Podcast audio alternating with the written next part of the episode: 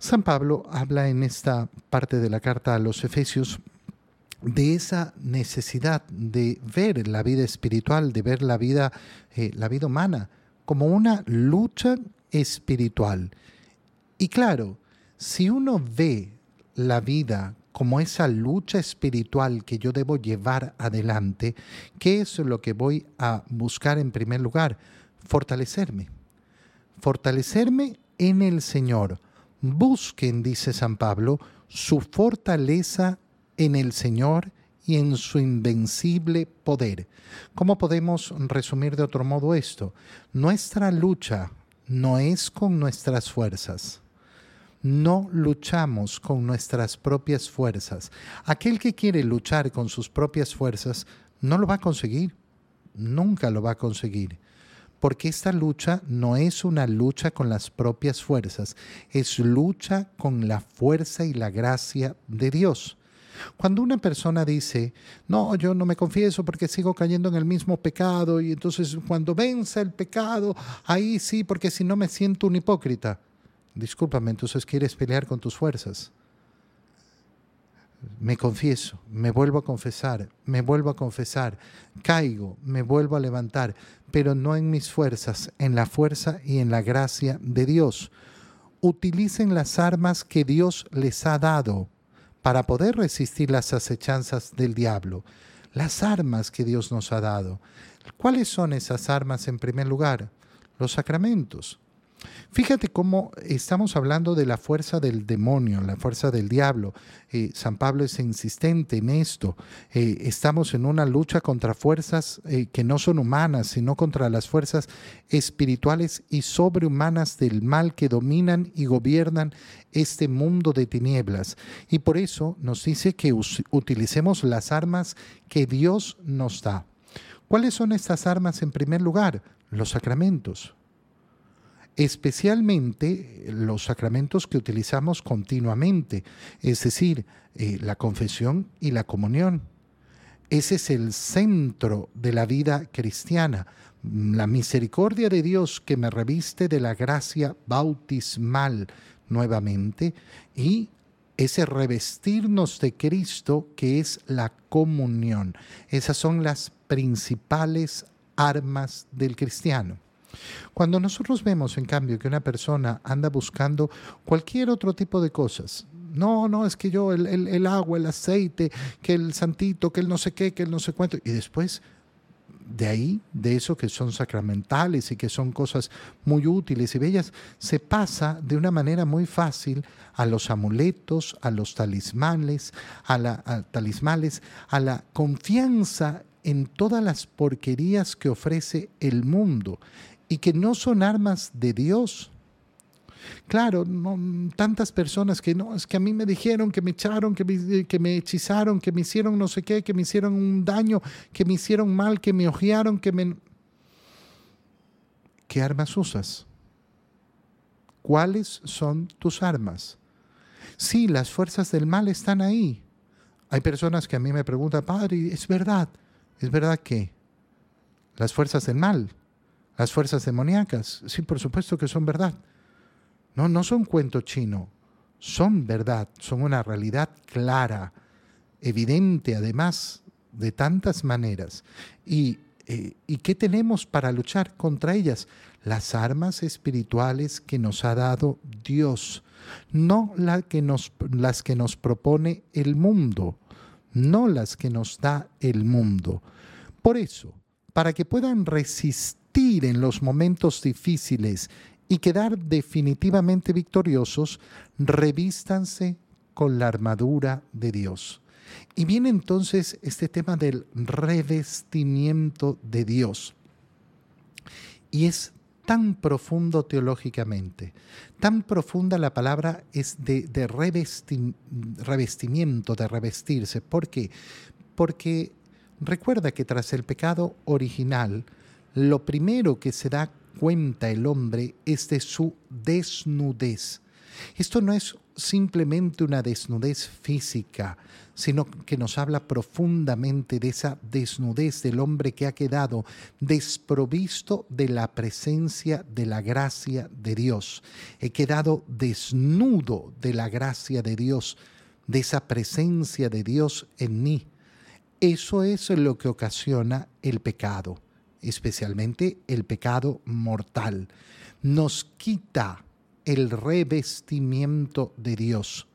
Y por eso el camino de salvación va a estar marcado por ese revestirse de Dios, que inicia en el libro del Génesis, cuando el Señor, después del castigo, eh, reviste con pieles de animales a Adán y Eva.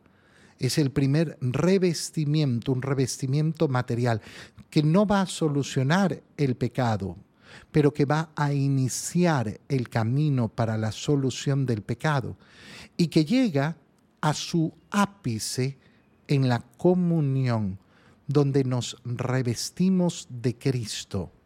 Nos revestimos de Cristo en la fuerza y acción del Espíritu Santo. Ese es el revestirse de Dios, que viene precedido obviamente por haber recibido el bautizo que viene acompañado de ese sacramento de la confirmación, que lamentablemente muchos no lo entienden, no lo comprenden. Lo ven, ah, sí, la confirmación, no, más importante es la primera comunión. Eh, mira, la confirmación es justamente el revestimiento de los dones del Espíritu Santo.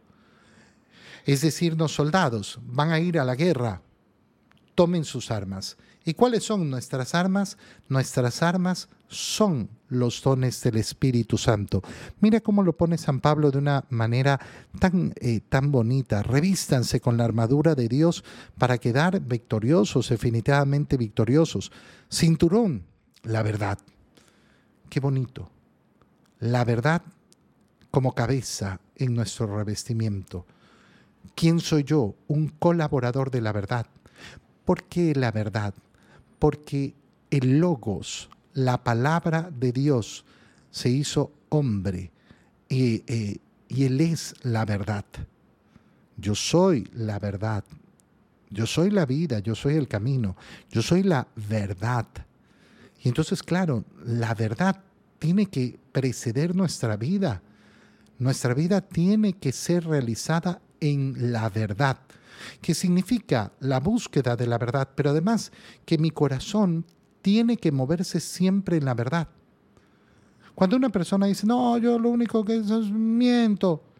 Bueno, hermano, si, si, si tu vida está llena de mentiras, por más que tú le quieras llamar mentiras piadosas, como dice la gente, mentiras piadosas, como si, si, si pecar eh, fuera un acto de piedad.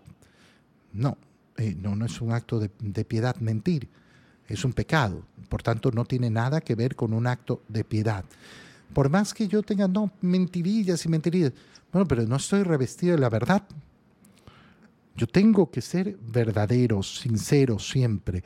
Que su corazón sea la justicia, el querer dar a cada uno lo suyo, el estar preocupado siempre de hacer actos de justicia, de mirar al otro, de mirar al otro y darle lo que tengo que darle.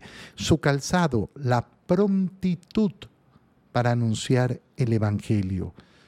La prontitud para anunciar el Evangelio, que es un Evangelio, una buena nueva de paz. Que yo no sea de aquellos que se quedan callados. No, es que no puedo hablar, no puedo decir. La prontitud para hablar de Cristo.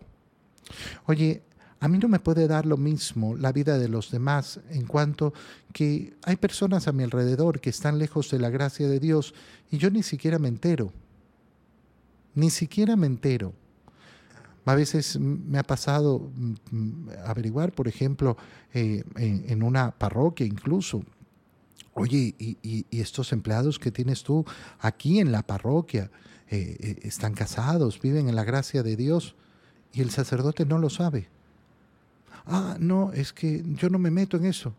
Hermano mío, ¿y la prontitud para anunciar el Evangelio?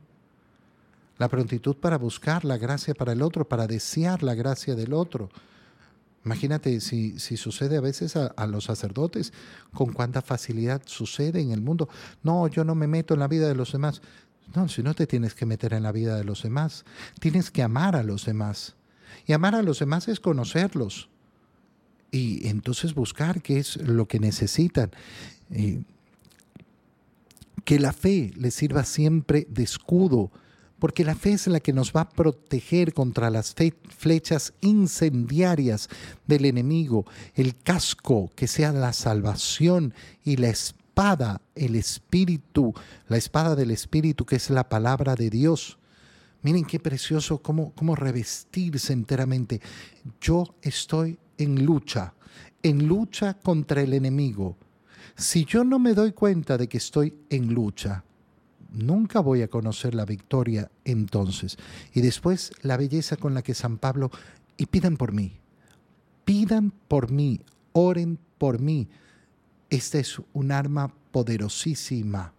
Confiar en la oración de mis hermanos, confiar en la oración de los de la iglesia.